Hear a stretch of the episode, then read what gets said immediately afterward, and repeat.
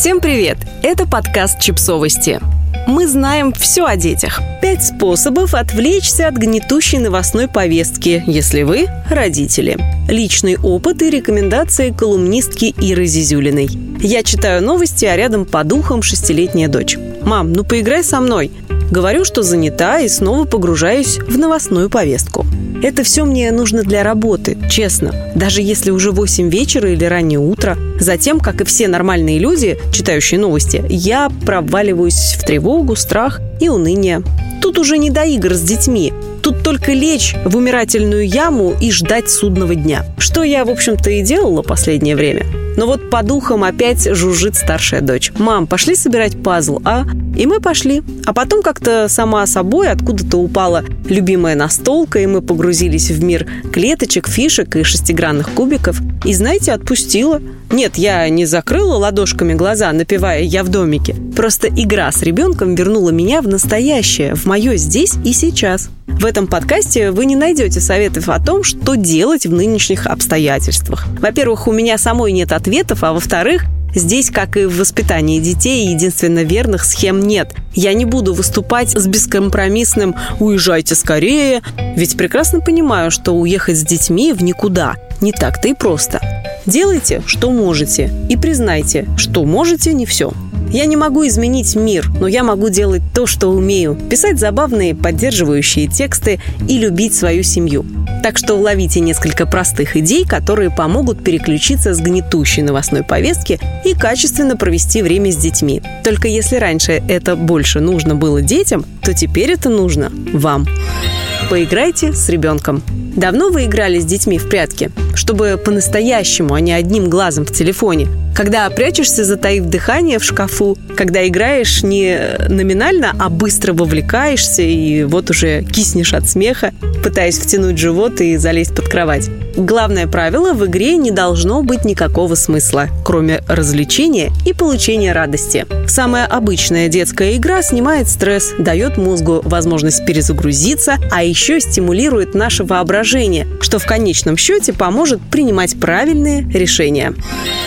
Займитесь творчеством. Я освобождаю стол в гостиной, достаю краски, карандаши, куски цветной бумаги, блестки из закромов, а дочь из планшета, и мы вместе начинаем творить. В бездетные времена я так делала, когда очень уставала, а уровень стресса поднимался выше отметки «да нормально, справляемся». Творчество – лучший антидепрессант. Это возможность кричать, не проронив ни слова – рисование, вырезание, лепка, что угодно помогает освободить голову, прояснить мысли и занять руки мелкой моторикой.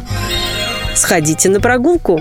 Нет, на детской площадке во дворе не считается. Нужно уйти куда-то на полдня. Я предпочитаю лес, экотропы, выезд к водоему. И ходить, ходить, ходить, чтобы к концу дня ваш телефон с шагомером наконец вас похвалил. Настоящие длительные прогулки нормализуют давление, кровь активнее насыщается кислородом, тело, идущее по неровной поверхности, концентрируется на дороге. Как говорится, у самурая нет цели, только путь. А еще в лесу не ловит мобильный интернет, если вы понимаете, о чем я.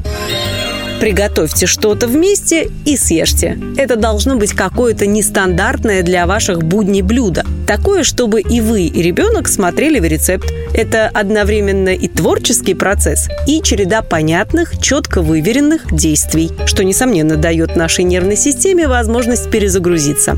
У нас в семье таким блюдом сейчас стал меренговый рулет. Делаем его все вместе. Я готовлю, дочь посыпает орешками, муж облизывает венчик после взбивания крема, собака тащит из мусорки яичную скорлупу. Все пределы, все счастливы. Спите. В любой непонятной ситуации или обнимайтесь, или спите. Можно и то, и другое одновременно.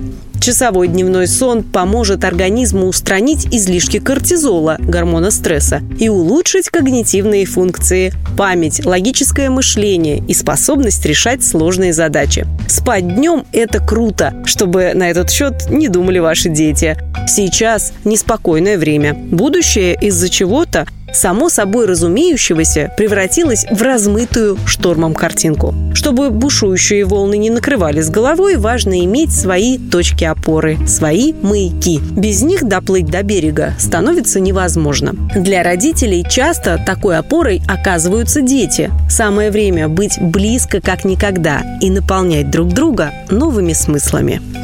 Подписывайтесь на подкаст, ставьте лайки и оставляйте комментарии. Ссылки на источники в описании к подкасту. До встречи!